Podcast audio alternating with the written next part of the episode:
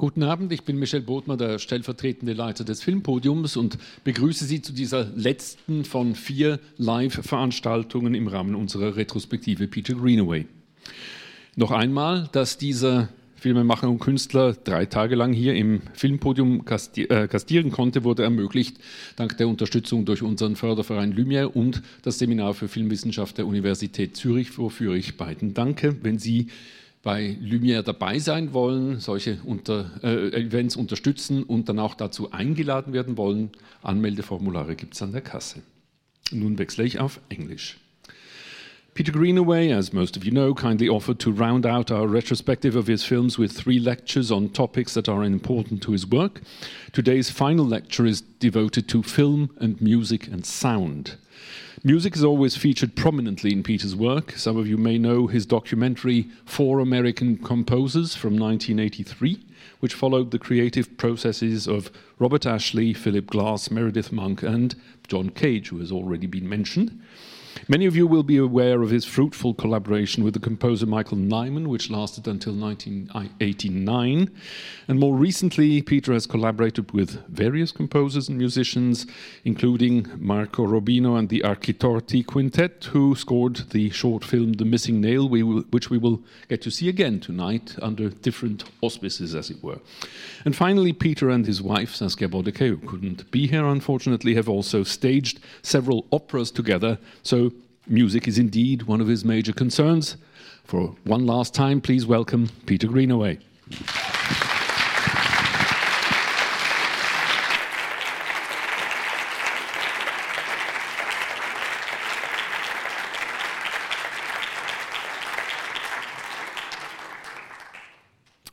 Well, I am certainly happy to be here, be assured of that. But I will mention one other thing. I was 80 three months ago, and one of the reasons, indeed, why some of these celebrations are happening might be relevant to a comment that David Hockney, the English painter, once said. He said, If you are over 80 and uh, you can still stand up and you can still boil an egg, watch out. They will pan they will pin a medal on you. um, one other little tiny anecdote, just to amuse you perhaps. Um, I had prepared a whole series of lectures, very happily, no particular sweat on my behalf, on various subjects, three of which, indeed, as Michel has mentioned, we are uh, offering you uh, here in this cinema in this city. One was first upon narrative, about my ideas of how narrative should or could be used in what I consider to be a writer's cinema and not a painter's cinema. The second, uh, which was delivered the other night, um, is very much about landscape, which is one of the formative, um, uh, I suppose, uh, essences, certainly, of my cultural imagination. And the third one today was music. But I ought to tell you that um, this particular sort of uh, presentation of ideas is relative to a series of other ideas I had. And I would like maybe to amuse you by saying that uh, we are going to be doing this sort of event in London and also in Hollywood. When I asked the people in Hollywood what they would like to do, and I gave them the opportunity of choices, one of those choices was the naked and the nude. And the Hollywood authorities immediately said, We have to do that one. You're not going to get it, I'm afraid, here. Not for any reasons that I might think you were puritanical or prurient, but just for the questions of saving time and space. Um, one of the things I, ought to say really is that this is an extraordinary opportunity for me to recount, reconsider, remember, indeed, many of the film essays that I've been associated with in the last 50 years. I've made over 60 films, though it sometimes is relevant to how you count them, 15 of which are feature films. Um, and there is a way that sometimes going back down memory lane is not always as, uh, should we say, happy as it should be. Self evidently, and I'm sure in your own life, with whatever else occupations you're occupied with, you just wish you had a second chance at making or being engaged in some of the things that once upon a time used to fascinate you. So, though um, there are occasions when I'm not so particularly keen on visiting some of these past events, there is one thing that I'm always excited about is listening to the music again. So much so that sometimes we can forget the picture completely and just listen to the soundtrack. You might find that a little peculiar, but there is a way in which we all know that the power of music is so amazing, is so emotionally and intellectually exciting that uh, repetition of music is always good fun.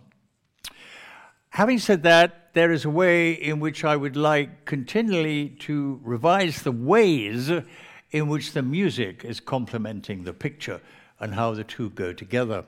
And I thought we would begin with a rather curious way of organizing that situation. Normally speaking, I think in orthodox uh, music image collaborations, it is normally the director, maybe occasionally the producer, who actually invites a composer to come forward and collaborate. I wanted to do something a little different with this first uh, um, uh, proposition, which called indeed the missing nail, was to make a much, much more sort of live cinematic exchange. You well know that in the early days of cinema, uh, the music was often live. Often there's the piano. Uh, music was played on a piano to the picture, uh, depending, uh, depending very largely on the imagination of the pianist. And of course, every single night, probably the particular combination of the musical accompaniment and the picture was always different. What I wanted to do was, in some ways, to sort of resurrect that idea and I have been working now for about 10 years with an Italian composer called Marco Robino. He has uh, written the music for at least, I suppose, about six of the last films we've been making, not always feature films, films of another nature. And I suggested this time that we should, uh, the composer and I, have a different sort of relationship. That I would, as it were, write the scenario, prepare the scenario, in association with this title, The Missing Nail, I had been working on a whole series of uh, very celebrated European paintings in major European galleries. And uh, this time I would suggest to the composer that when I had prepared my scenario, he should write the music for it. Uh, and we should play it live.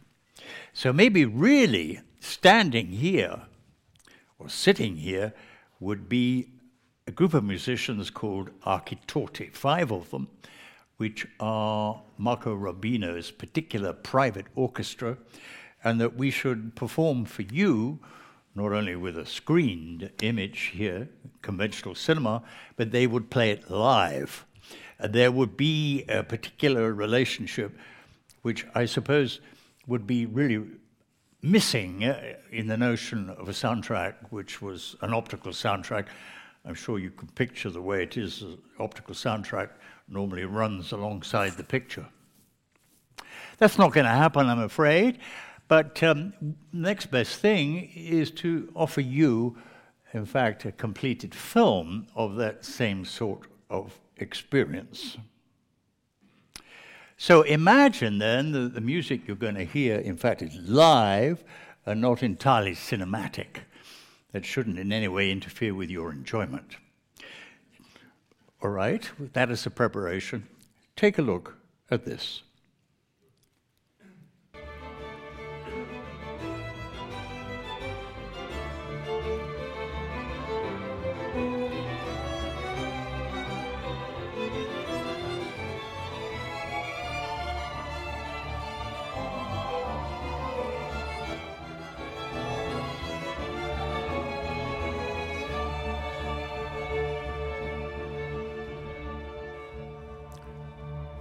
Leonardo da Vinci's painting of the Last Supper is curiously, seriously unlooked at nowadays.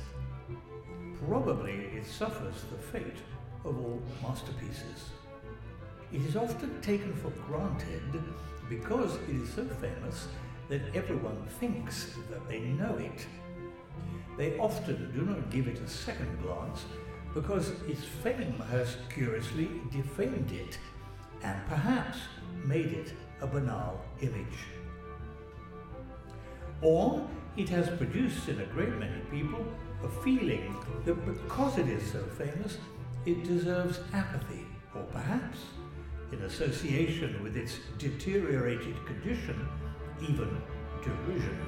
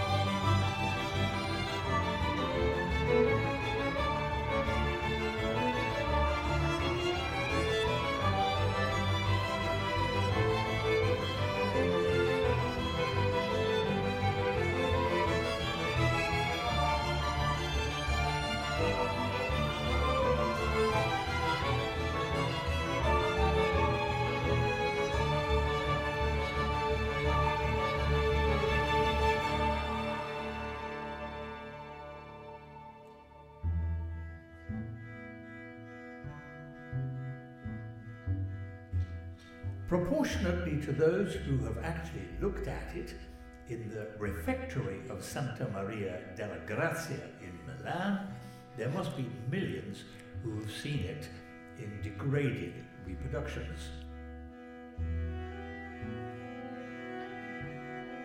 On Christmas cards and birthday cards, tea towels, t shirts, on cigarette packets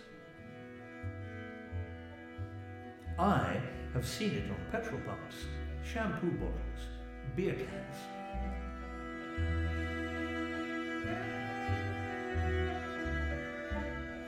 And a projection 20 feet high on a rock in Rio de Janeiro that advertises table furniture.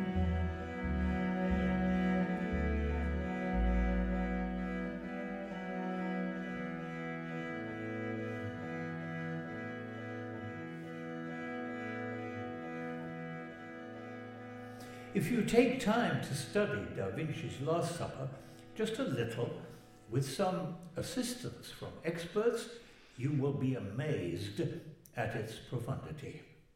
How it is based on the number three and the multiples of 9 and 12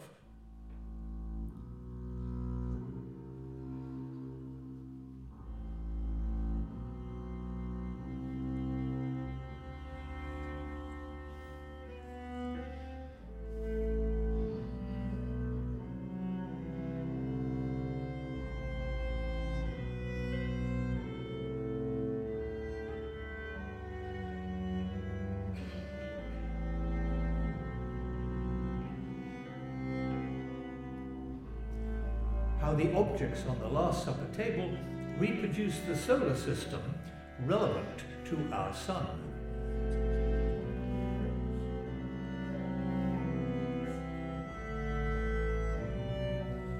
And although it was painted in 1498, how it anticipates the planet Pluto, which wasn't officially discovered by the rest of the world until 1930.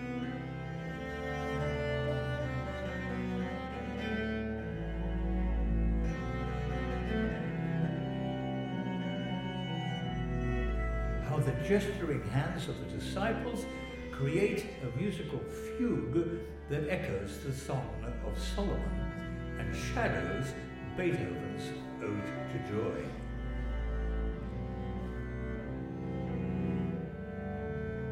How the painting is about gravity and gravitas.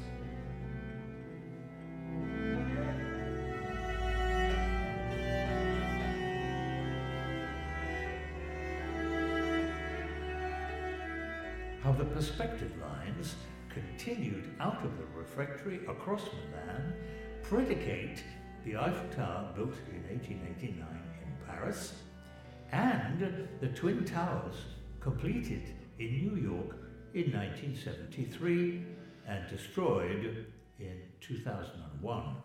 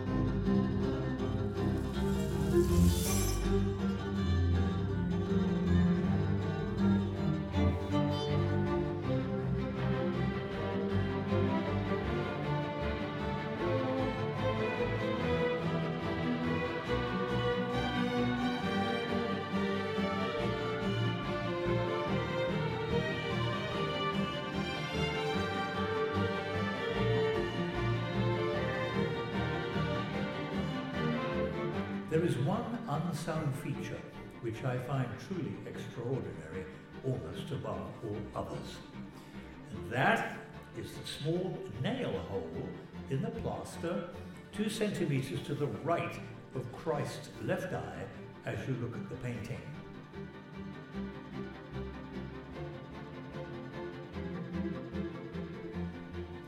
On that nail, where Da Vinci hung the plumb line, hangs the whole design and concept of the painting.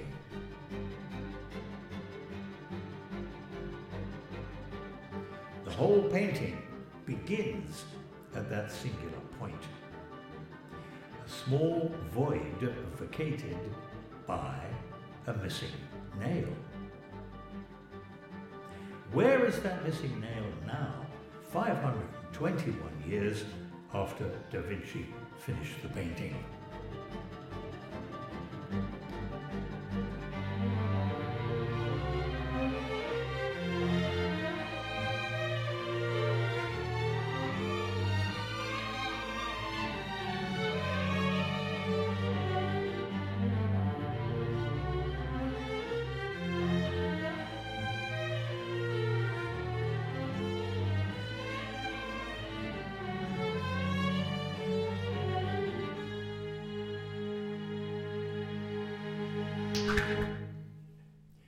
I have it.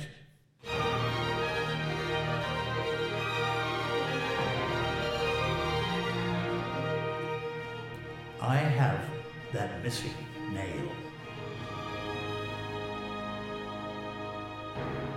Wrapped in lint in a cork stoppered bottle in my safe in Jerusalem.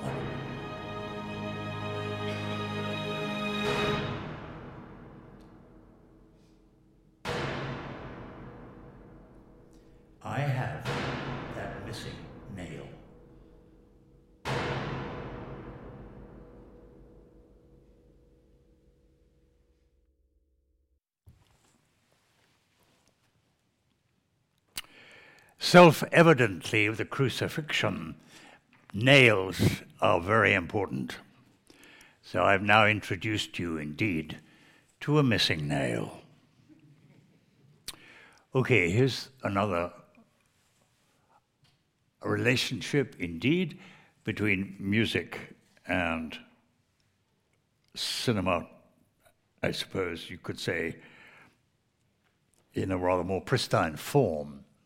Several years ago, I was commissioned by Lloyd's, the insurance company, who are really big shipping and water associated insurers,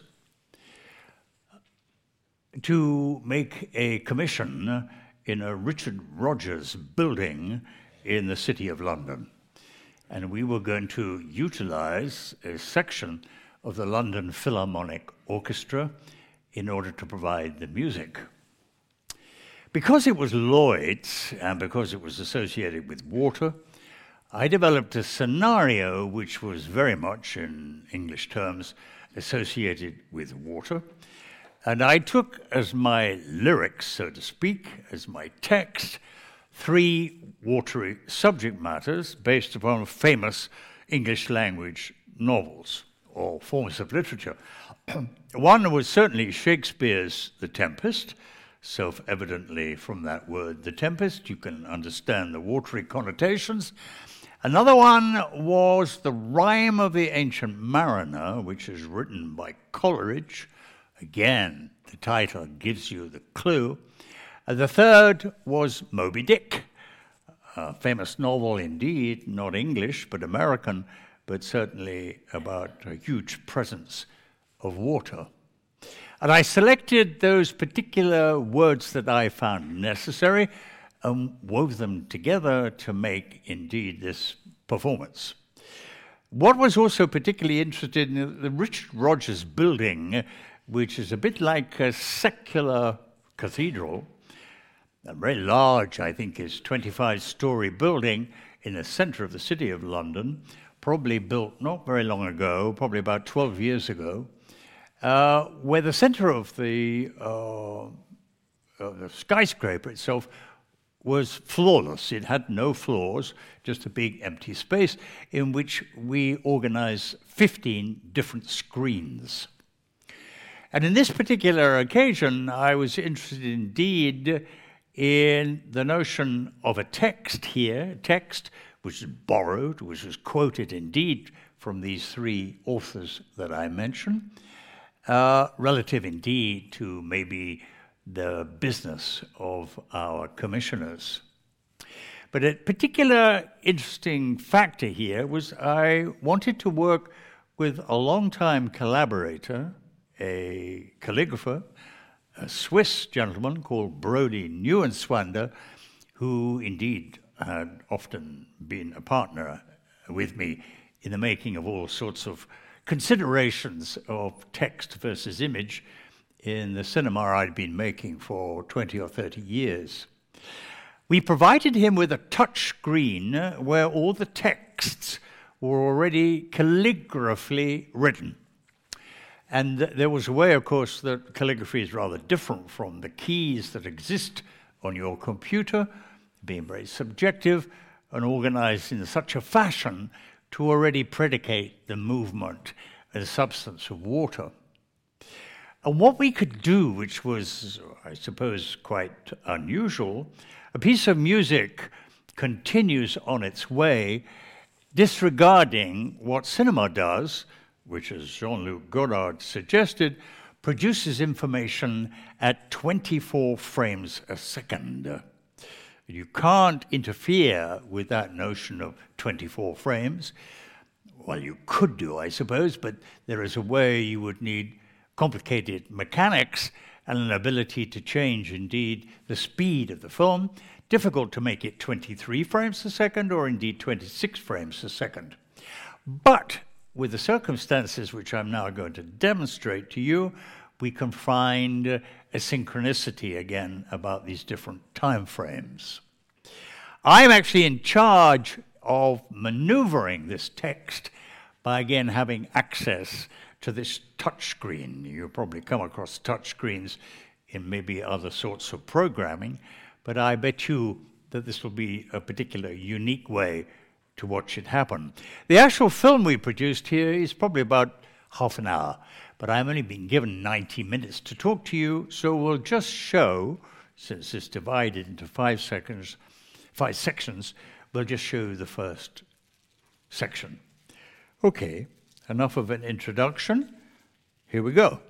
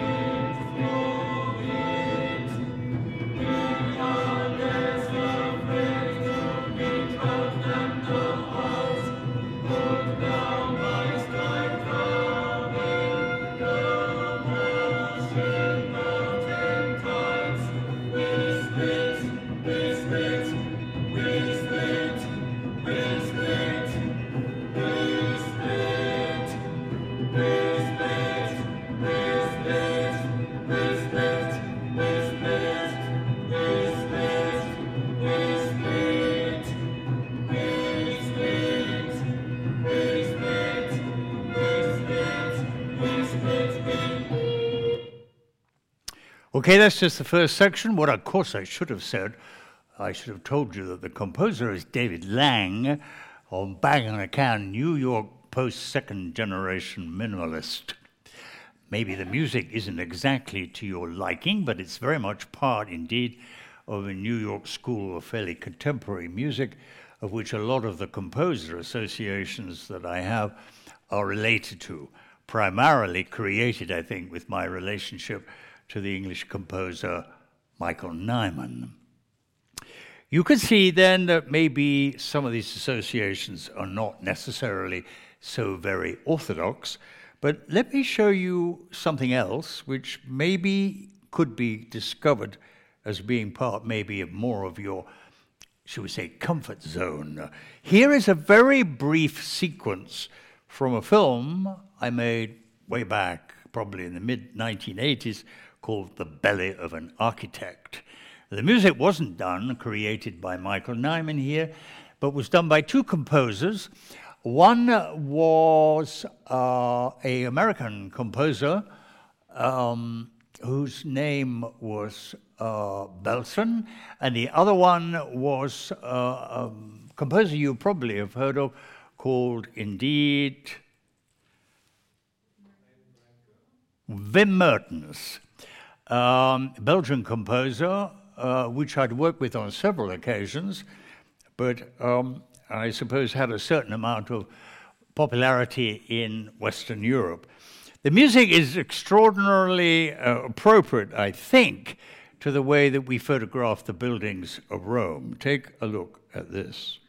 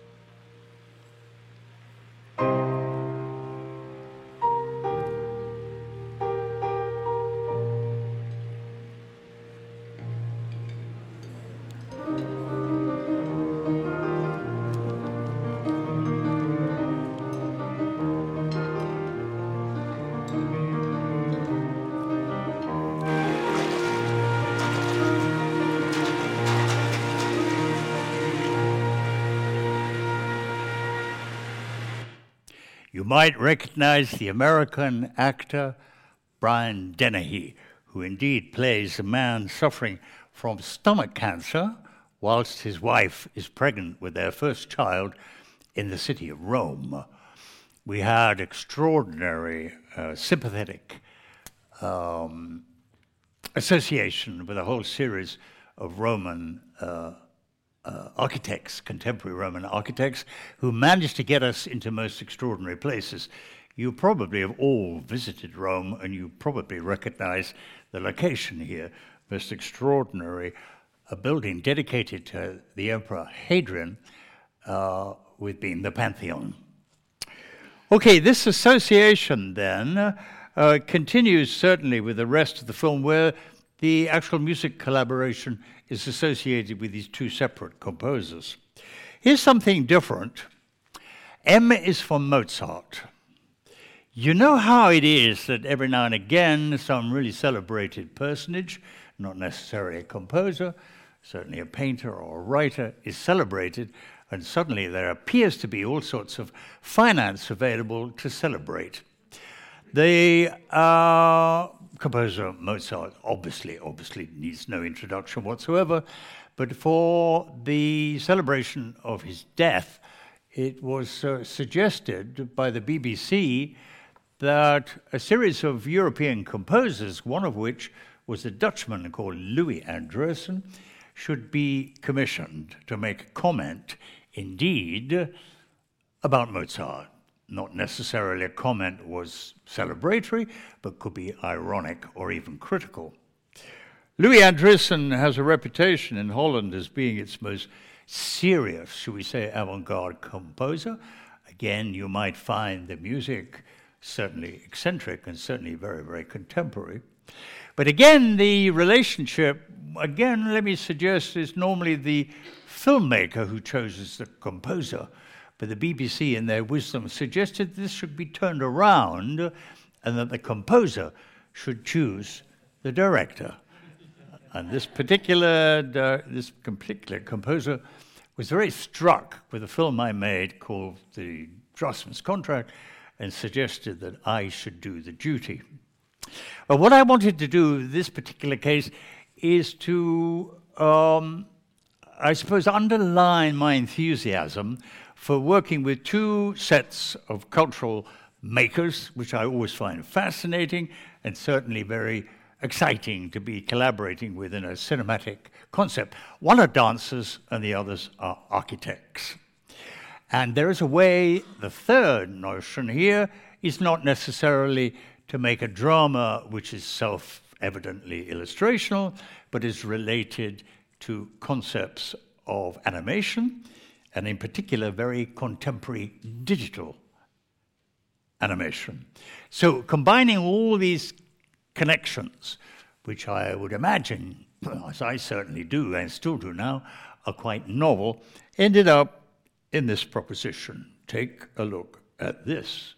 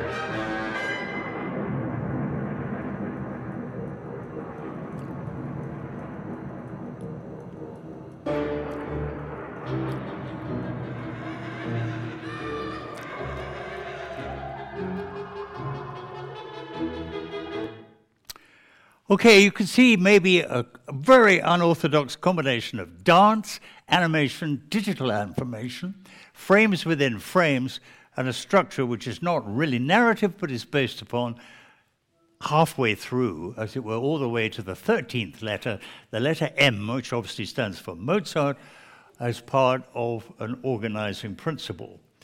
This uh, organizing principle was discussed, I suppose in considerable detail in the first lecture I gave two uh, two evenings ago, again to try and find alternatives to the normal narrative propositions, which are the major characteristic of a text based cinema.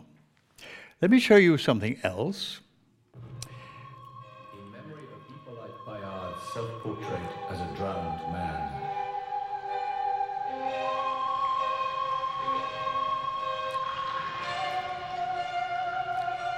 From April 1795. I will stop that again and I will start it again.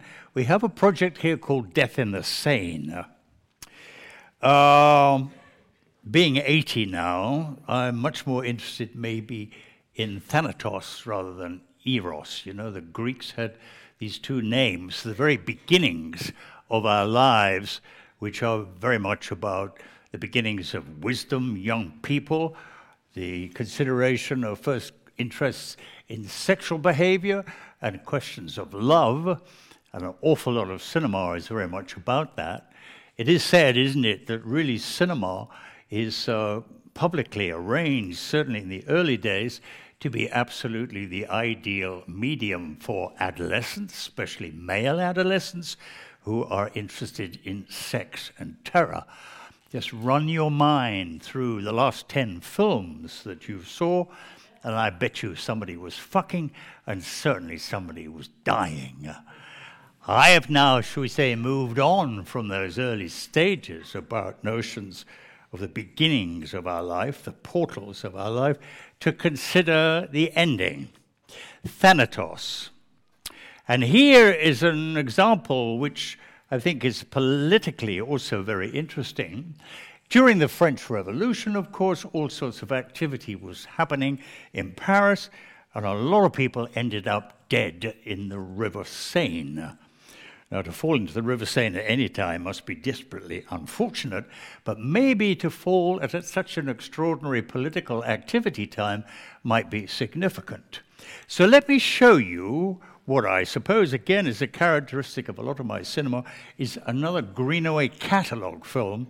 And this is a catalogue about people who died in the River Seine during the years of the French Revolution in memory of Hippolyte Bayard's self-portrait as a drowned man.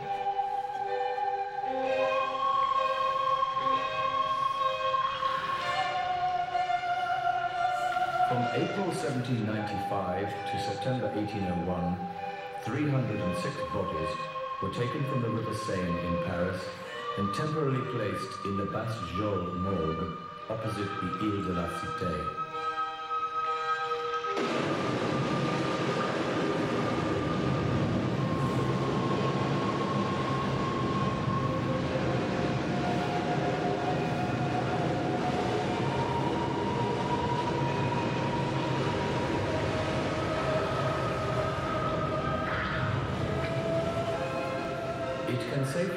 Presumed that whether through accident, misadventure, suicide, or murder, all the bodies taken from the river met death violently, though not all may have drowned.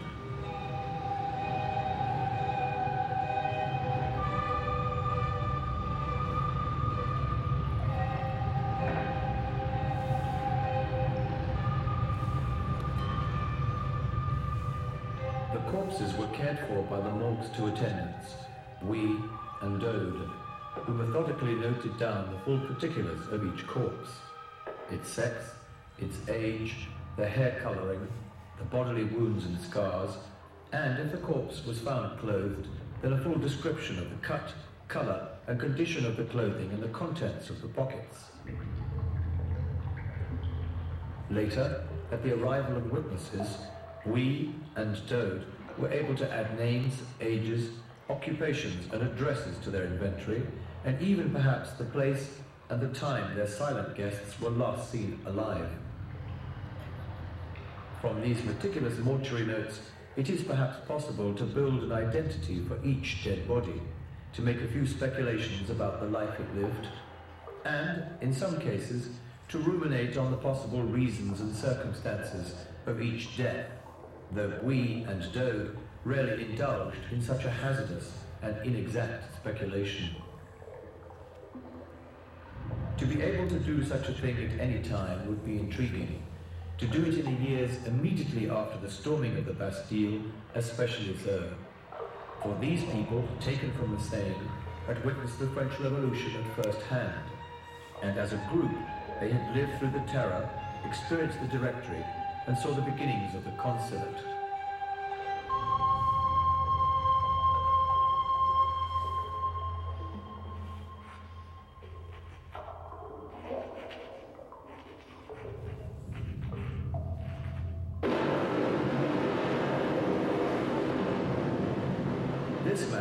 A merchant's clerk on a two-day visit to Paris from Rouen. He came possibly to deliver money, or maybe to carry messages, or maybe merely to see his sister. His body had been in the water 24 hours and was found near the Pont de la Concorde, formerly the Pont de la Révolution, formerly the Pont de Louis XVI. The cause of death is unknown, and all speculation is unproven, but since he was a merchant's clerk, robbery and subsequent murder can seriously be considered. For corroboration, there was a deep wound on his left-hand side, caused, according to Daude, by a sharp-pointed iron object. Just maybe, the clerk was in the river for other reasons, and the sharp-pointed object was the rudder of a boat, or a boat hook, or an underwater obstacle of some other description, just possibly. If the mortuary attendants could have determined whether the wound was caused whilst the body was in the water or before it entered the river, they are not saying. Bouille and Daude were not forensic detectives, and medical knowledge was not a prerequisite of their employment. The clerk had remained a well-dressed corpse, and the water had not even succeeded in robbing him of his tricorn hat, though it was marked with initials different from his own. There was yet another set of initials on his shirt. Three witnesses came to identify the body.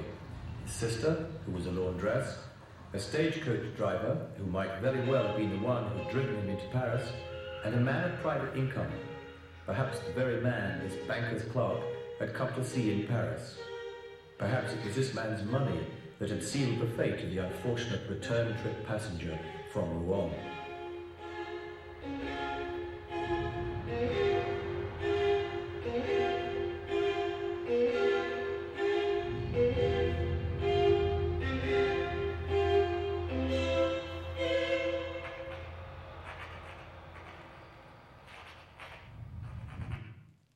Okay, that shows you a demonstration indeed of the beginning of this catalogue of corpses who were taken out of the River Seine.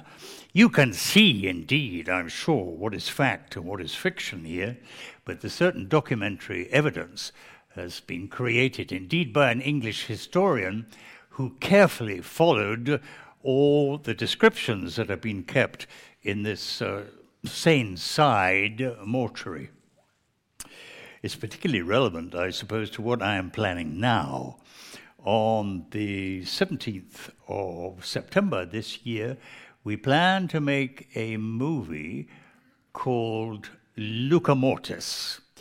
Lucca being the town in um, northern Italy, not very far away from Pisa, extraordinary, beautiful town, which is the subject of, I suppose, a question which is deliberately very provocative. Let me ask you this question Do you think that death is necessary? you may well laugh, but we want to consider that seriously. We have spent, haven't we, the last three decades worrying ourselves silly about sex. Politically, token feministically, socially, anatomically, till we all feel, I suppose, after such a barrage of information, very important, very necessary, all highly skilled and, I suppose, articulate about making our prejudices and our opinions known. But if you think we've been doing that about sex, what about death?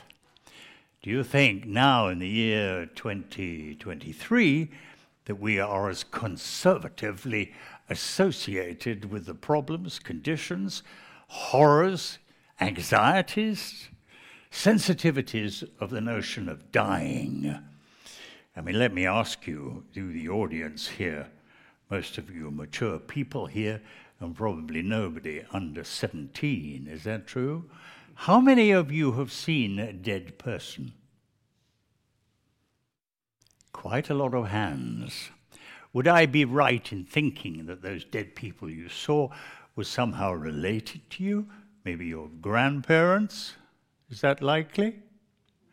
But it is, by and large, when you consider the dead people that our great grandparents probably saw, often stretched out in the front room, surrounded by relatives and flowers, comparatively little. There is a sensation, is there not, that we try to push the corpse under the table and not think about it too much. There is a feeling generally, I suppose, that our sensitivities are being examined much more closely now than they would have even 10 years ago, 20 years ago, 30 years ago. But still, the sensitivities indeed about the idea of death, a dead person, and dying, we try to push as far as well away from us as we possibly can. We have been able to uh, negotiate the services of Morgan Freeman, who is now 86, to play the character of Jacob. And you know, in the Bible, Jacob is the man who fought the angels, to be able to personify all the questions that I personally would like to ask about this phenomenon. Is death necessary? But also to engage a cinema audience about all the notions, should we say, of suicide, of euthanasia, about having some control, if it was ever possible, about the way we're all going to die, how we're going to die, what are the circumstances of death, and whether, again, and perhaps this is an absolutely crazy idea, whether we have any control over it. This country, Switzerland, and the country that I live in, Holland, have made all sorts of social preparations for indeed permitting euthanasia or some form of assisted suicide to actually take place. And we're going to make this film in Italy with a great Roman Catholic background that has enormous difficulties with this sort of idea. No, we're not making a zombie movie. There will be dead people in it, and we will certainly see an occasional coffin. But it's really organized by a series of East Coast Americans, led indeed by Morgan Freeman as being a well educated writer from New York who goes to the city of Lucca, very beautiful city in the north of Italy, in order to investigate a family history. So it's one of those genre movies about looking for beginnings, looking for roots, if you like, where the family history suggests that his grandmother was seduced by an American black GI on the last year of the First World War. It's 1918. And the film traces that uh, ability to try and find this ancestry and develop all the associations therefrom.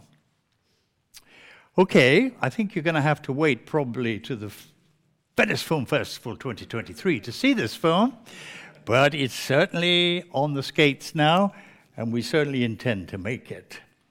Let me move on. Probably the first film that really seriously brought me to public attention was a movie called The Draughtsman's Contract. The music very beautifully, very frenetically created by Michael Nyman, who, by the time I made this film, had already been known and been working together for probably about five years. But completely in contrast, we say, to the baleful notion of the ideas I've just been discussing, take a look and see how joyous this music is.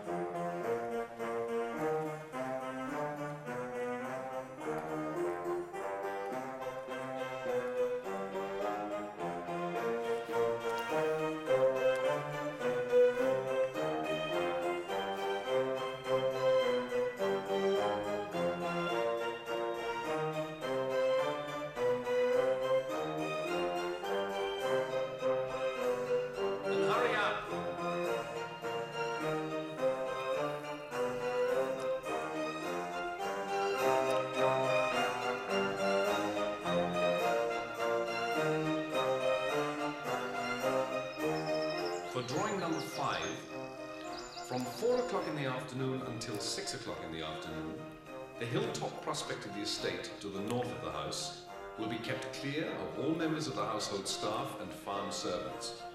Such animals as are presently grazing in the fields will be permitted to continue to do so.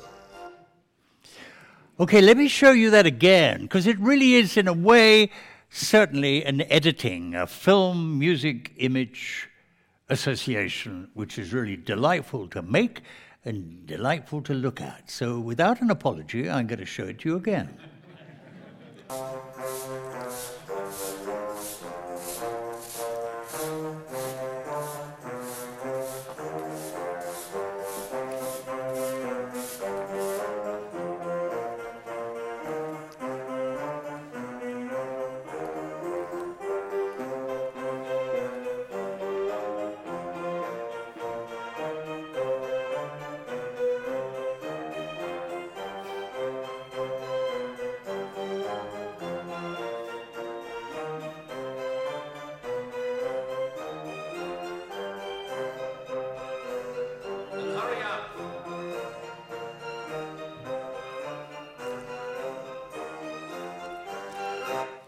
Okay. By the time that I had made this film, I suppose there must have been about 20 uh, movies made in association with what I wanted to do with my ideas of cinema. I was certainly living in England, and you could see the landscapes here are lushly very, very English. But within 10 years, maybe, of making that film, I had uh, moved to Holland. And uh, presumably, it could be said from the evidence of my movie making that all sorts of perspectives had changed. And I had, in a way, become part of a uh, community of filmmakers and people also associated with music with the Dutch cultural establishment. And it was time almost for me to become engaged in something much bigger. And in association with my wife, Saskia Boddeke, who worked at the Amsterdam National Opera House, we were asked indeed to make an opera, a grand opera. I'd never really experienced making an opera before, but certainly was interested in its melodrama, certainly in its extraordinary extravagance, and Saskia and I jumped at the chance to make that. I won't say any more about it because I think the film that I'm going to show you has its own introduction. So take a look at this. This is an opera, grand opera, again written by this music, written by the same man who essayed that piece of film I showed you about Mozart, Louis Andriessen.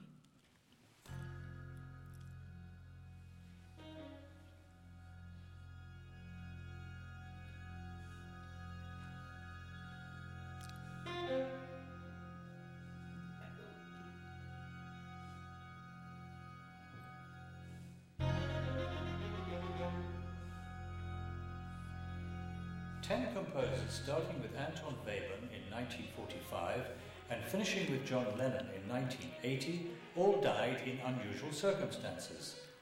It may be that these ten deaths are related. This is an investigation of composer number six in the list of ten. He was shot dead in Fray Bentos, Uruguay in 1957. His name is Juan Manuel de Rosa. Oh,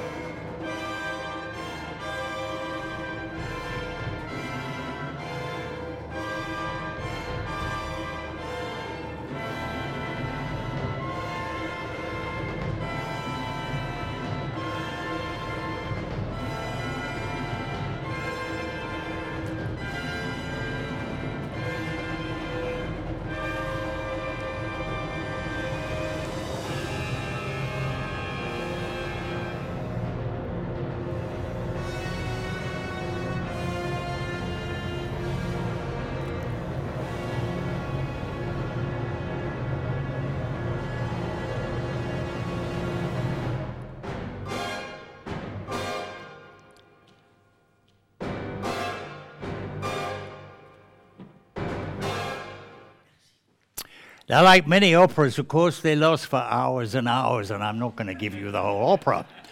This opera, I think, with an interval, probably went on for about two and a half hours, so we have spliced together various sections. But I think we've shown you enough vocabulary about the fantastic, splendiferous melodrama which I suppose operas are characteristic of. We indeed had an enormous cast of people. We had a live horse wandering about the stage, for which we got into great trouble by the animal protection rights of Amsterdam, though we also reproduced that horse as a mechanical robot, and you couldn't, the audience couldn't really tell the difference between the real horse and the robotic horse, which certainly saved our bacon. We were able to make plausible excuses that we were by no means treating animals badly. But you could also see this incredible stage, which must have weighed at least four or five ton, and we actually were able to cantilever it. I think there are 34 people lying naked on that particular stage. Going back to what I said at the beginning, if I was to make indeed a lecture about the naked and the nude, this would certainly be a part of that phenomenon. The uh, Dutch, of course, are very free and easy and happy and comparatively relaxed about such public nudity. Um, we have continued to make other operas, but I have to say, although in principle I'm excited about this melodrama, it is not a pursuit that I particularly find incredibly uh, advantageous to cinema. There is a way that opera demands, in a sense, one continuous wide shot. And we cheated here, of course, by setting the whole opera up again just deliberately for the cameras of the cinema. It was extraordinary to bring a very large orchestra in for, I think, three days, just purposefully to reshoot the whole opera, not from the purposes of an audience seated like you with a proscenium arch like that, but to be able indeed to manipulate all sorts of medium shots and close ups. Very exciting and almost unrepeatable experience. Let me show you something else, which again is related, I suppose, to the municipality of Amsterdam. I was now becoming somewhat familiar as some sort of foreign, um, I suppose, uh, cultural emissary of a sort. Um, the most famous painting in Amsterdam is the extraordinary painting called The Night Watch, which is done by Rembrandt, round about, I think, about, uh, must it be 1642. Extraordinary painting, very much a bourgeois painting. Most paintings before that in Europe were very much associated with the church or the aristocracy, which basically well, as regards the church, the church was Calvinist and had lost most of the trappings of Roman Catholicism. But certainly there was no monarchy and therefore no nobility, so the aristocracy were not by any means as powerful, for example, certainly as they would have been in England. And we indeed did, again through digital language, uh, create a way in which we could, and I use the word advisedly, animate the extraordinary painting, which is very large, of uh, Rembrandt. Uh, Rembrandt's Night Watch is a painting of the civil guard, which is basically your butcher, your baker, and your candlestick maker, dressing up as soldiers and coming courageously to fight off the Spanish. Uh, the Netherlands was part of the Spanish, uh, I won't call it empire, it's too early to call it that, but under Spanish supervision. And they fought a very long guerrilla war from about 1508 right up to 1649, I believe, um, the Spanish against the Dutch, which ultimately, of course, the Dutch won and became independent away from Spain. This um, was a very successful um, uh, installation which we made in the Rijksmuseum where, I still blush to think about it, I actually had the impertinence to ask if I could project on the actual painting of the Night Watch. Now, the night watch is immeasurably expensive. You know, it's worth millions and millions and millions. It is an icon in Holland about uh, Dutch independence, as you can imagine from the history that I've just discussed. Um, let me tell you how valuable the night watch is to the Dutch. After the Nazis had completely impoverished Holland at the end of the Second World War, owed a huge amount of money to America, where the uh, Americans had tried to economically, much as I imagine is now a situation in Ukraine, try to revive the superstructure of the whole of Holland, which had been incredibly obliterated and annihilated, and to support them economically to get back on their feet. The resident president of uh, Holland at that time, of America at that time, I'm not quite sure who it was. I don't think it was. I don't think it was Roosevelt. But the idea was that the Dutch owed the Americans huge sums of money and couldn't even afford to pay the interest.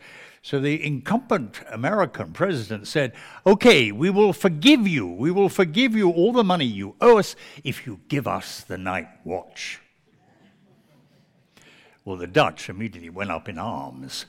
This is an incredibly important, iconic painting, which means so much more than so much canvas and so much historical associations with Dutch painting and the Dutch golden age of painting, which is, of course, extraordinary, including people not only like Rembrandt, but certainly like Vermeer. And they said, no, no, no, no, no, no, absolutely not. You're never going to have that painting. And it's never been moved from the site where it presently is in the Rijksmuseum, which I can see out of my be- back bedroom window, because I live in the center, indeed, of Amsterdam.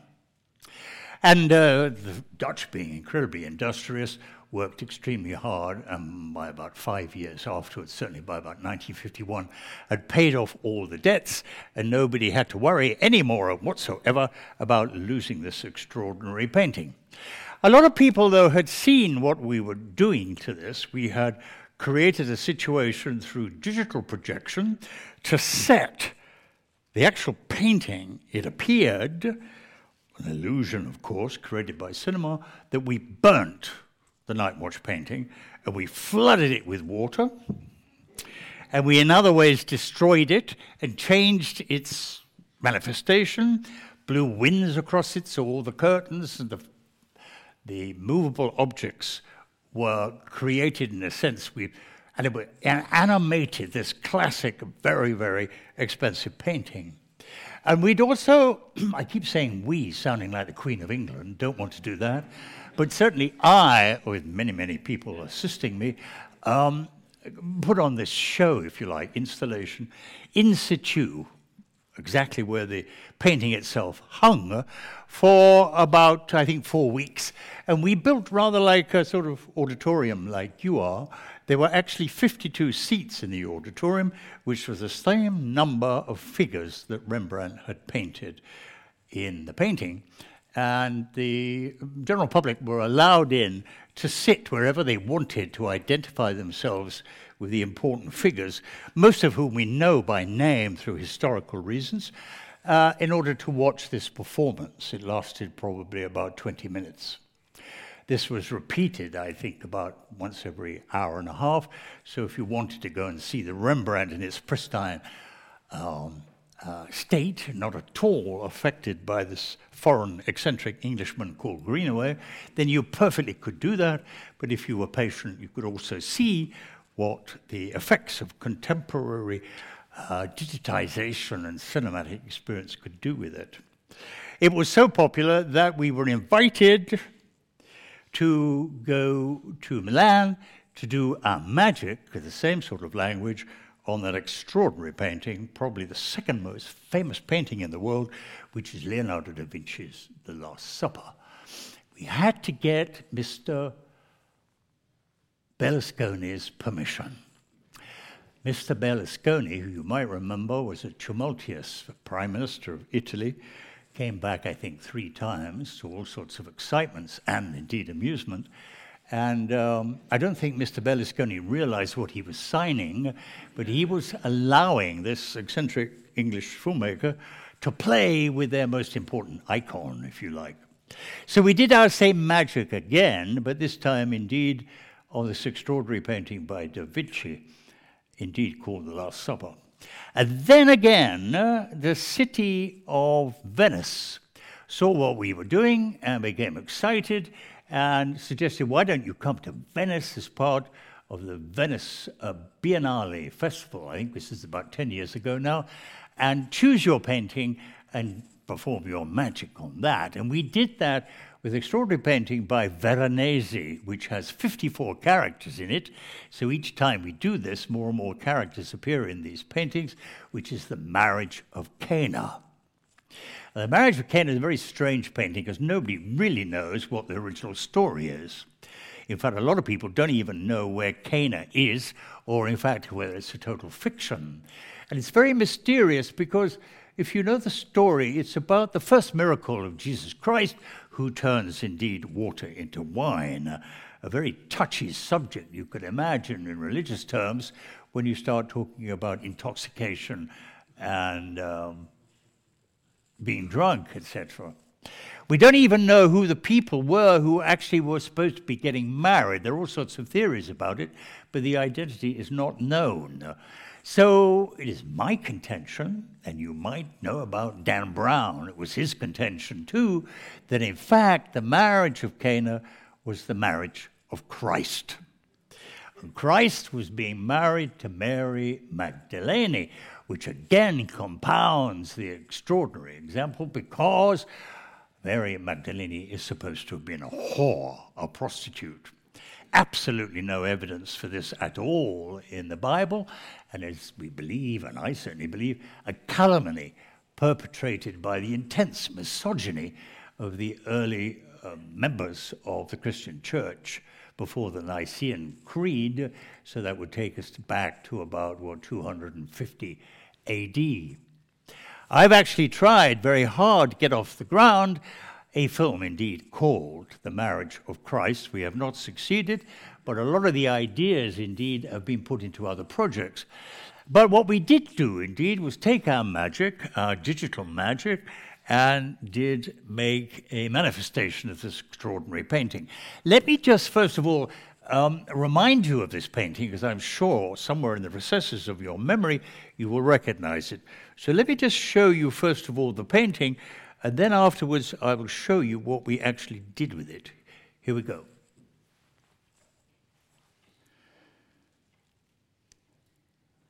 No, we didn't do that. Here we go again. No, here we go again. Listen to him. He will surprise you. You were not surprised? We have no wine. It could have been.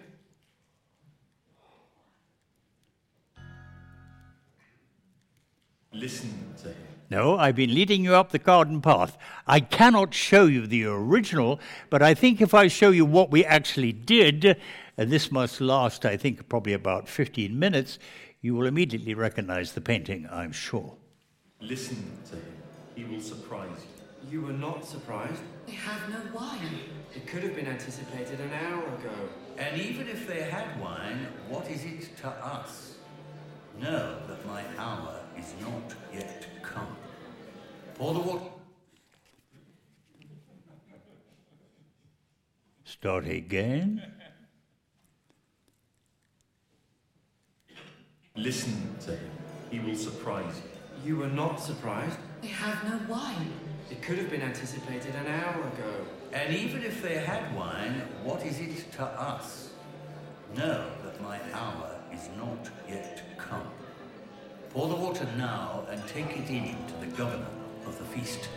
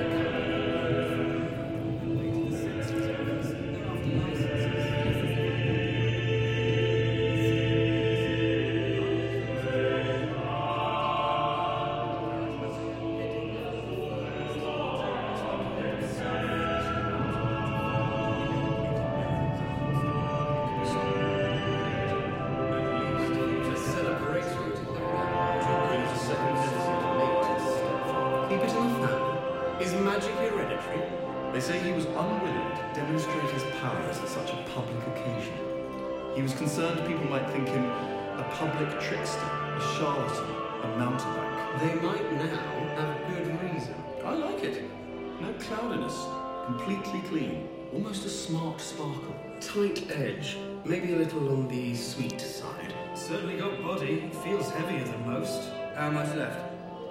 The colour is good. I can't believe the kitchens could be that lucky. Should I drink it? Is it safe?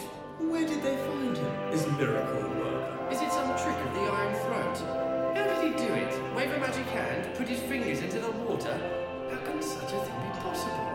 Or did he drop in some pomegranate juice, some spirit of figs, duck's blood? Hold it steady. It may very well be miracle stuff, but it will spill over just like any other wine.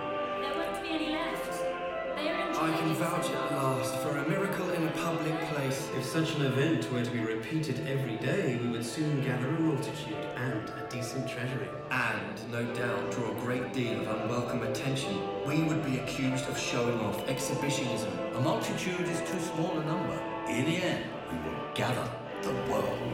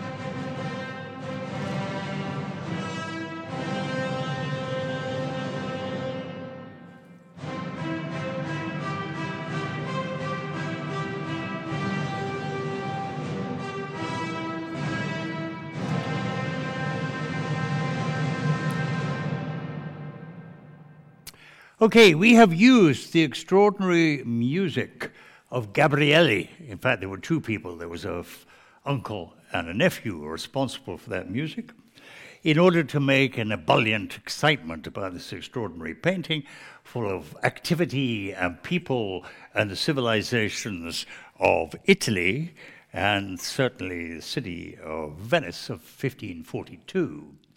But you can see we've also taken the opportunity to examine this painting. Within the painting, Veronese has built the Last Supper. We've organized the composition, etc., to isolate that Last Supper, along with Christ and his mother and all 12 disciples. But also implicated is the fact that God has tried to destroy the world twice. First of all, with a flood, and you can see the flood happening with a huge amount of rain and storm falling on this painting, which is, as it were, a secondary parallel towards notions indeed of the Last Supper, which indeed was the supper before Christ was crucified. And the other time, he tried to destroy, God tries to destroy the world with the fires of Sodom and Gomorrah, and you can also see that activity. And then there's a reduction, indeed, of all these people being assembled. And we pinpoint finally the last person we see before it all disappears, indeed, is Christ himself, standing absolutely in the center of all activity here. And we've made an exhibition, we've counted the number of figures. You might have read and counted them yourselves, they're all numbered. Um, and we've also indicated how the composition works. So, this is an exercise not only in the drama of the event, and indeed the importance of the events that associated itself with the Last Supper, and indeed the marriage of Cana, but also with all the mythological implications that are contained in that space. So you can see the structure and the organization, and also, I suggest, be excited about the ebullience of the situation. Now I will show you the very last clip today, and it is a clip from The Cook, the Thief, his wife, and her lover. This film surprised me extraordinarily how successful it was in the art circuits of indeed European and indeed Russian cinema. It was fantastically, and I really am still surprised about it, successful in Russia. It was distributed in Russia, both east and west, so it arrived in Vladivostok, and it certainly arrived in several cinemas in Moscow at the time of Perestroika, when Gorbachev was dismantling the Soviet Union. And people, you know how the Russians circumvent the notion of pravda, which is the Russian of the meaning the truth, which uh, establishes so called the lies of their central newspaper as a suggestion that this is what's going to happen to Soviet Russia when capitalism, decaying capitalism, enters the Soviet Union. So all the dates were absolutely auspicious for this particular time. I think the film is distributed just as the Berlin Wall was coming down. I was surprised how the film rapidly spread across the whole, indeed, of Russia. Give you some idea, when I got out of a taxi at Moscow airport, the taxi driver actually quoted the dialogue of this film in Russian at me. I had fan clubs in Siberia, I had fan clubs in Vladivostok, and even later, afterwards, when we took the film to South America, I kept meeting groups of Russians in places like Montevideo who would come and shake my hand. There was a feeling, yes, yes, yes, this is what happens when Western decadent capitalism enters. And if you think about it, if you've ever seen this film, it's all about greed, it's all about uh, excessive um, bad moral behavior, and it's certainly about oligarchs with enormous amounts of uncontrolled power. I can't obviously show you the whole film. I please suggest you see it sometime when it's possible. Maybe I don't know. Perhaps Michel is showing going to show the whole film as part of this event.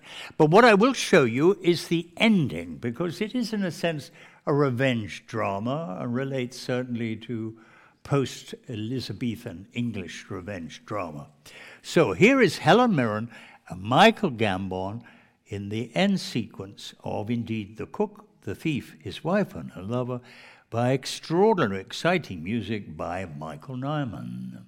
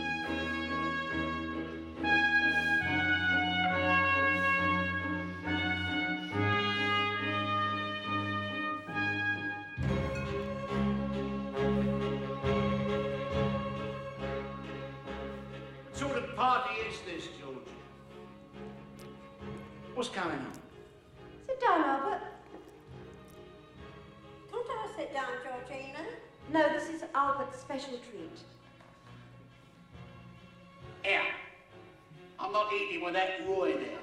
Shut up, Albert. You're here to enjoy yourself.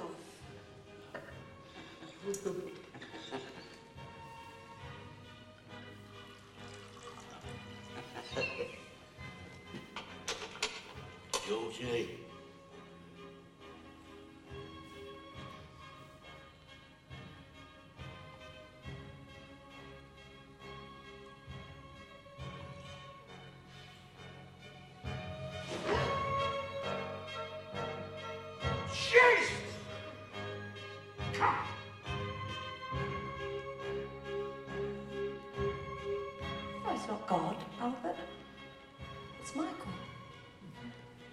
My lover. You vowed you would kill him. And you did. And you vowed you would eat him. Now eat him. What's the matter, Albert? You have your knife and fork. You do know how to use them. Or have all those carefully learned table manners gone to waste?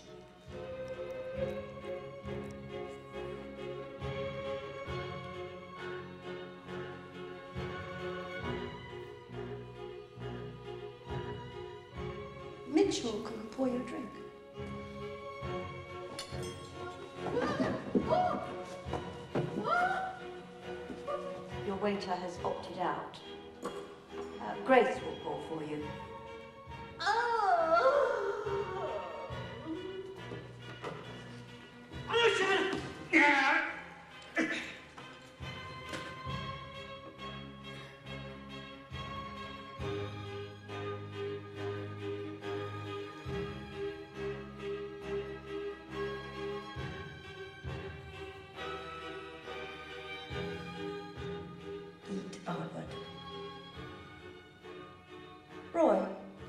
a drink.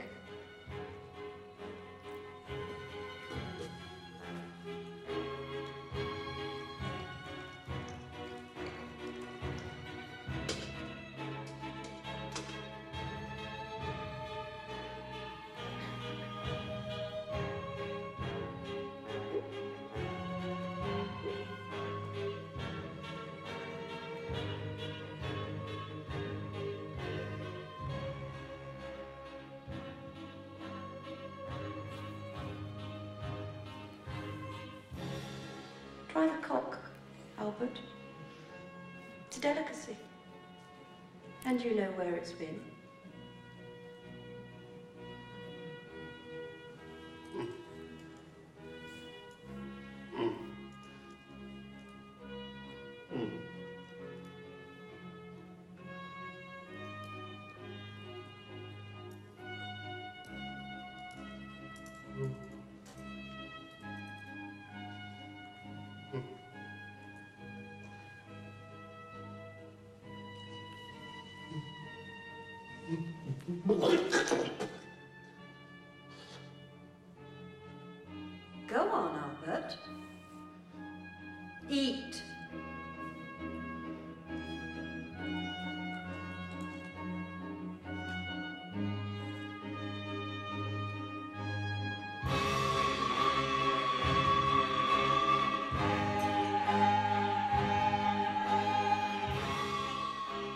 Appetit.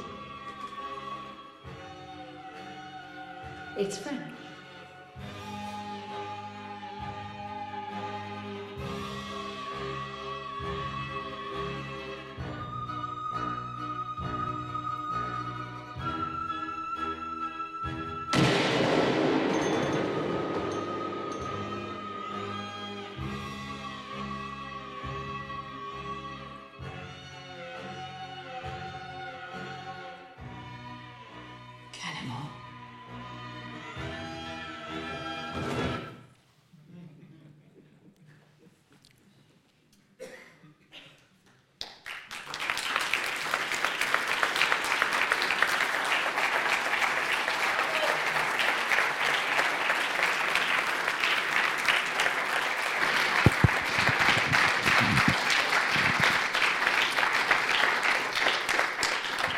Thank you, Peter. Michael Gambon, known to some of you as Dumbledore in the later Harry Potter films, in a slightly different role.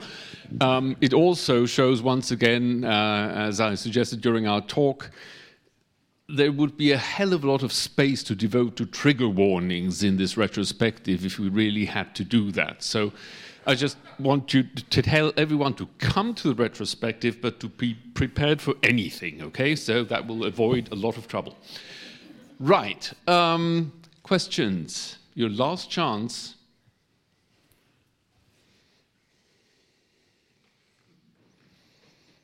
Bef- well, while you're thinking, you quoted Georges Méliès to me recently that he had a certain idea about a balance that cinema should achieve. Could you please repeat that quote for us? Well, there was a feeling that very early on uh, in a cinema, and I'm sure it must surely appeal to any sort of cultural artifact, a really satisfactory cultural artifact has to be 50% entertainment. Otherwise, you're going to lose your audience. But watch out if it's only entertainment, because, like those things that are produced by Hollywood, probably in two days' time you've completely forgotten the whole film and it hasn't impinged on you. But the other 50% has to be instruction.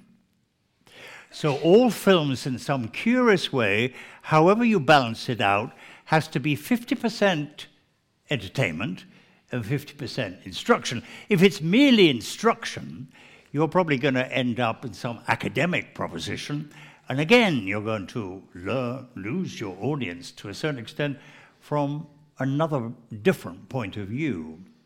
So I think, you know, it's part and parcel indeed of uh, every artist's proposition is to try and finally balance these two suggestions of entertainment and instruction. You haven't seen the whole movie, but I hope I can, with The Cook and the Thief, both entertain you but also instruct you.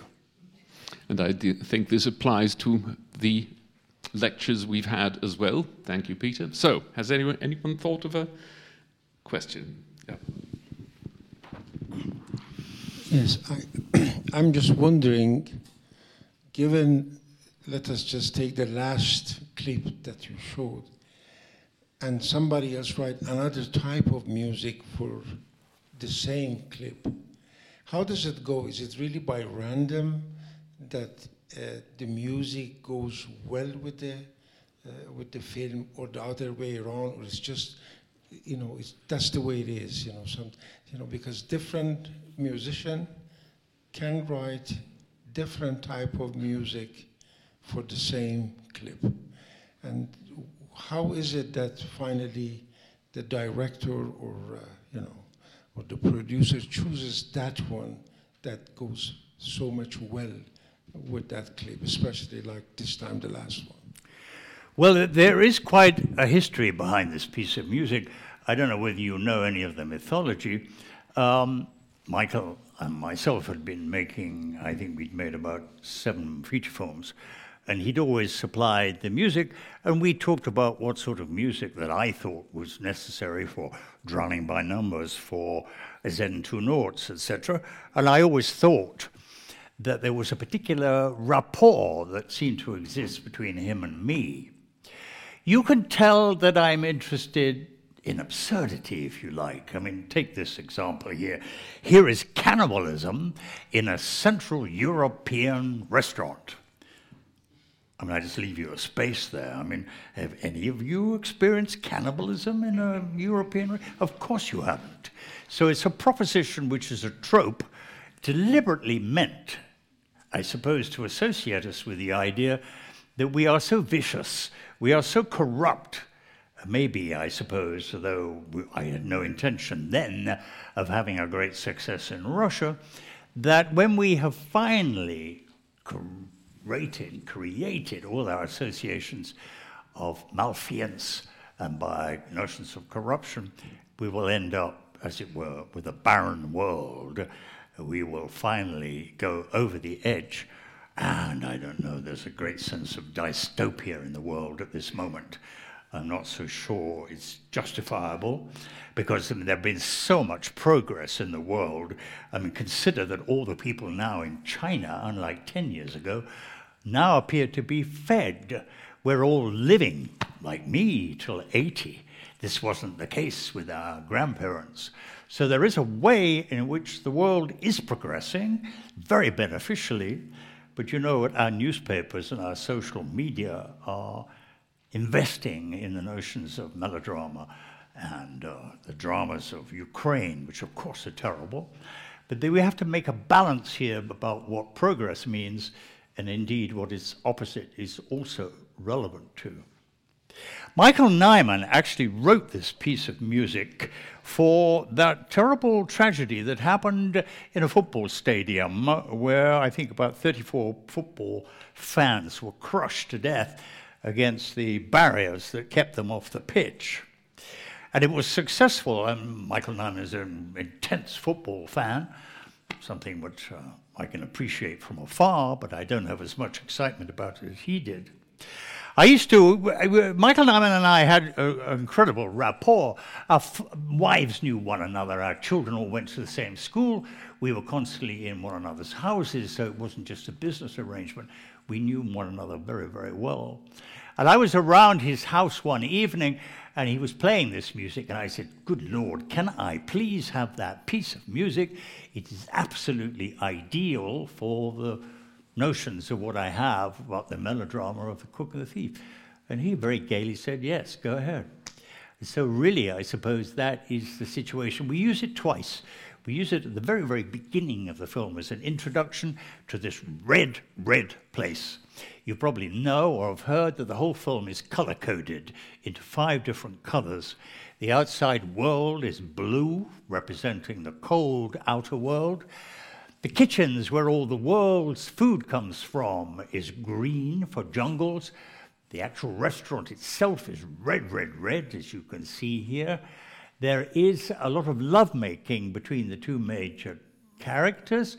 And most of that takes place, surprisingly, in a lavatory, in a bathroom, and we have made the bathroom white.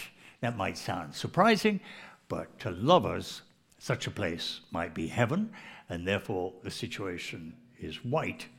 There is another color, yellow, the boy you might have just glimpsed here, the boy who sings so beautifully for Ash Wednesday, and indicates this notion of retribution to a certain extent is finally hospitalized because they dig out his navel, his belly button. They take all the buttons off his uniform and extract his navel in a gruesome sequence. I was determined to make a portrait of a man who was so thoroughly evil and despicable. And that again is difficult to do if you run your mind through all the villains of not only cinema history, but also theatrical history. If you think about Satan in Milton's Paradise Lost, if you think about um, Shakespeare, Shakespearean villains, um, there is a way we are fascinated by villainy, And somehow we end up loving what we hate.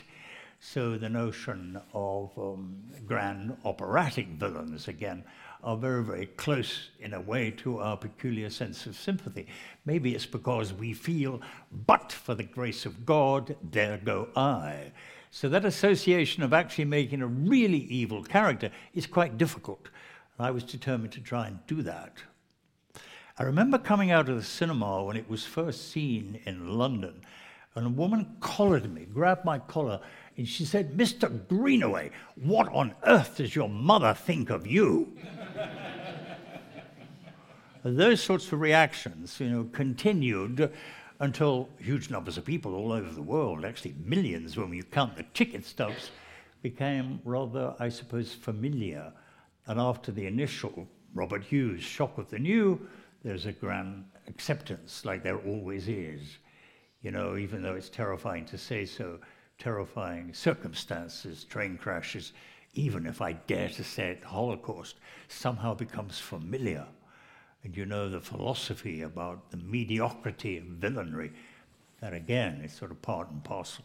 Every time there is evil in the world, the prospect of a description of hell changes. I never know whether that's good or bad, whether in fact there is a fixture about evil that will always remain. But you can see that these ideas are very much part and parcel of how this should be. And of course, the emotional impact of music is helping us to become identified with all this sort of activity. Just to take up that, what you said before, that this was one instance where the music existed before you had scored the film. So, I mean, normally Michael Nyman would compose for the film? No, no, no, Okay. never. I think composers, there are no composers in the audience, are they? Because I'm about to insult them. I think, I think, it's my experience, and I worked with John Cage, Philip Glass, I worked with um, all sorts of extraordinary composers. And I use the word composers, not people who write music for films, which is a different phenomenon. Not people like John Barry, for example, and those awful people who compose this grandiose post sort of um, Gustav Mahler type music for cinema over and over again. Even such brilliant films as Gladiator, for me, totally ruined by really third class move, uh, music. There, you know, there are somehow seems to be the actual quality of music in cinema is very, very low.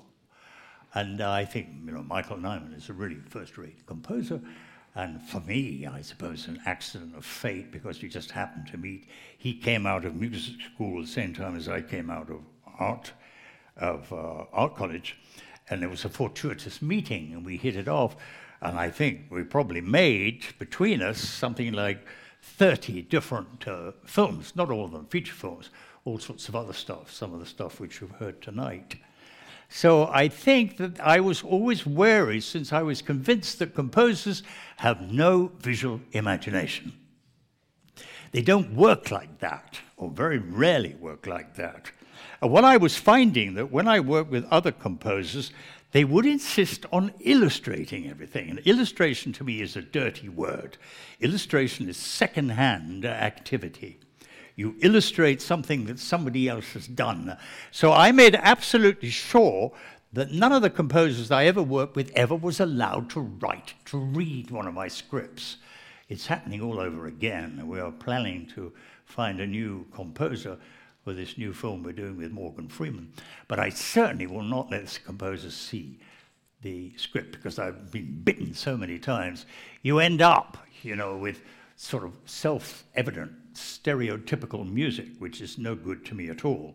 And what I find is having tremendous trust, certainly with Michael Nyman, who I knew had a great sense of irony, had a great sense of uh, historical continuity. I mean, a lot of people who know, or musicologists, will recognize this piece of music as being a reworking of a piece of Purcell, who wrote some music, I think, for the royal family, who must have been, I think, George First, round about, I think, about 1720, something like that. So musicologists can unpick all this and find out where the origins are. That seems to me to be perfectly legitimate because all art is really a reformulation of what has gone before. There's precious little that's original in the world. But I mean, I think you're absolutely right. It's singularly very, very appropriate, even though that came out of Michael Nyman's imagination for an entirely different reason. Other questions?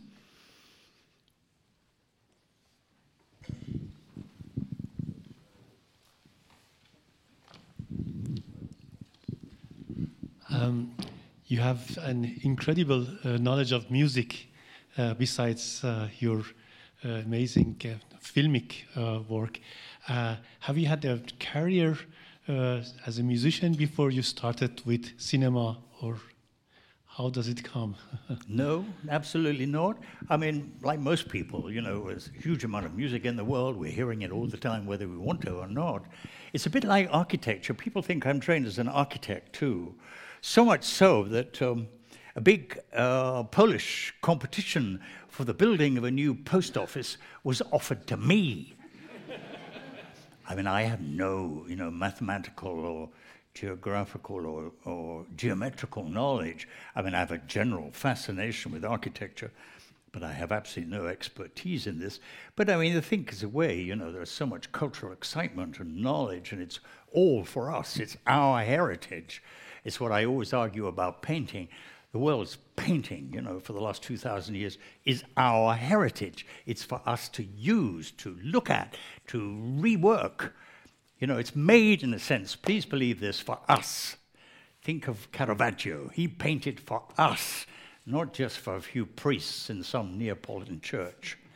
European culture is for all of us, and I think it's perfectly legitimate to reuse it I mean, like, for example, I speak English, rather Shakespearean, rather literary English, but again, all those words are part and parcel of my vocabulary, as much as I suspect that German and Goethe and Schiller and all these people are part of yours. And you use all that language very freely. I think we have the same legitimacy about the other arts, too. There was a question further back here. Some. Yes.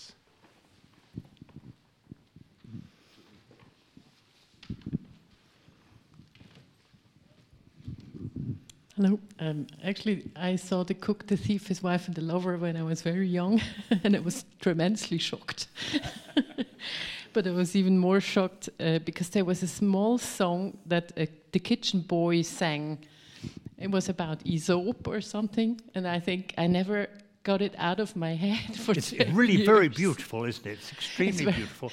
And among all this horror, the beauty of that innocent voice is even more powerful. Yes, it's a it's a, um, a song taken out of Psalms. I think it's Psalm 21, and it's about Ash Wednesday. You know, when you cover yourself in retribution, you pour ashes on your head, and you complain and you moan and you sympathize with the evil in the world. And I think that was really exemplified in that particular beautiful little song. How did you come up with that song? Do you remember that? Well, uh, Michael Nyman is very Jewish. I don't think he knows the New Testament very well, but he's obviously, you know, like all of us, culturally well informed and certainly knew. I think probably maybe Purcell had used it somewhere, so he reused it.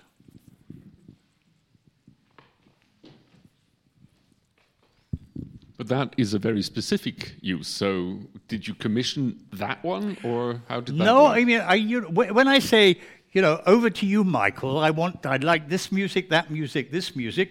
I want to do this, I want to do this. Over to you. No more interference with me. You go away and write what you want.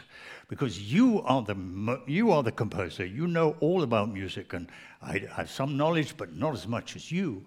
So I think you have to trust your collaborators, and I certainly trusted him because we'd worked together for so long. Thank you. Other questions? Uh, so you would never let a composer interfere with your filmmaking? Is, is there never, any interaction? never, never. Last person. okay.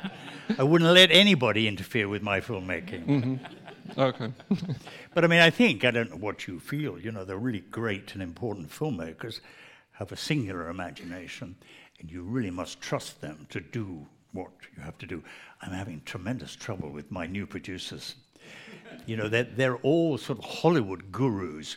They're all Hollywood people who really basically want to hurry up and finish the film, get to the Venice Film Festival, and make a lot of money. I've moved, uh, I've fallen out deeply with my long established uh, producer, a man called Kees Kasander, who I worked with for at least 34 years. And um, I'm having to face new sorts of, shall we say, financial realities. I'm going to I'm going to stick it out and I'm going to make the film that I really want to. I'm not sure what traps are laying in front of me, but um, we will see. We will see. It's a sort of new um, a, a cinematic political situation for me. We will see. I've been extraordinarily fortunate.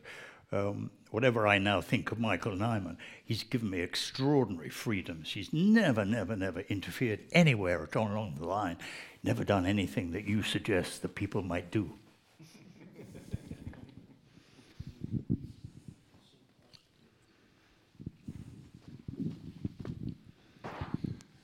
I was just wondering the uh, last few minutes uh, whether you have ever been approached by musicians to put your art into the service of their of theirs, uh, the vice versa case of what you have shown us today, uh, maybe even uh, in your early work, um, because normal people like me, we always see your feature films and um, they have a, a, score and we we love it and so on. Um, but uh, maybe there are some hidden treasures in those 60, around 60 productions you have made, where you acted as um, as uh, the the image provider for musicians. Well, I think you might remember uh, towards the beginning of what I was talking to you about, there was this Dutch composer called Louis Andriessen, and it was, um, I suppose, a publicity game created by the BBC. Let's change the responsibilities. Let's allow the composer, and I don't know whether you ever heard of Louis Andriessen, but he's extremely famous in Holland and in America. And we um, suggested, the producer suggested that indeed we will let the composer choose the director he'd like to work with. So there's an exemplum, indeed, exactly what you said, but that's pretty rare. It's never ever happened before or since. That was M is for Mozart. Well, Mr. Mozart wasn't around, I'm afraid. um, he had no choice in the matter. I mean, this is the other thing, which maybe sounds very, very narcissistic, but all the feature films I've made are entirely me. They're my creation. They're not really taken from anybody else, apart from Prospero's books, which is a version of Shakespeare's last play, The Tempest. We've used not all the dialogue in The Tempest, it's a very long play. We've cut it, and uh, we played with the trope, which I always thought was interesting. Again, not completely original, I think it's been done before, is the fact that The Tempest is Shakespeare's last play. And if you know it well, the last speech is his goodbye to the theatre. He talks about throwing away the sawdust, taking off the makeup, and coming back into the real world. And um, the character who plays Prospero, this particular gentleman, who's almost semi magician, um, has been, he's dead now, he's been dead about 10 years. He was the prime theatrical Shakespearean actor. And he always used to say, and I'm not so sure he was really joking, but he said that Shakespeare wrote Pros- Prospero especially just for him. and he does say, I mean, I can't show you now, I mean, I could show you if we had more time, but if you listen to the way he seems to understand intrinsically, you know, Shakespeare cadences and put the emphasis in the right place. Um, his great rival was another uh, famous English actor called Laurence Olivier, uh, who made, you might have seen his version of Henry V and his brilliant version of Richard III, two great Shakespearean plays. But he was always regarded as the action Shakespeare man. You know, he could wield a horse, he could wield a sword, ride a horse, and behave like a, you know, a, a great sort of classic hero. Whereas Sir John Gielgud was always considered the literary man, a man who really could understand the text and all its extraordinary cadences. Because you know, it's a truism, although Shakespeare's played all over the world and there are many, many performances, far more people are acquainted with Shakespeare simply by reading the text. I mean, those extraordinary, you know, speeches. To be or not to be, that is the question. Everybody seems to know that, but it is a textual phenomenon, which is rather curious for me after all my propagandizing that I'm not interested in text, is perhaps a little contradictory. Is there another question? Because that would be an interesting sort of closure here. All right, so thank you very much for coming. Thank you, Peter. Thank you.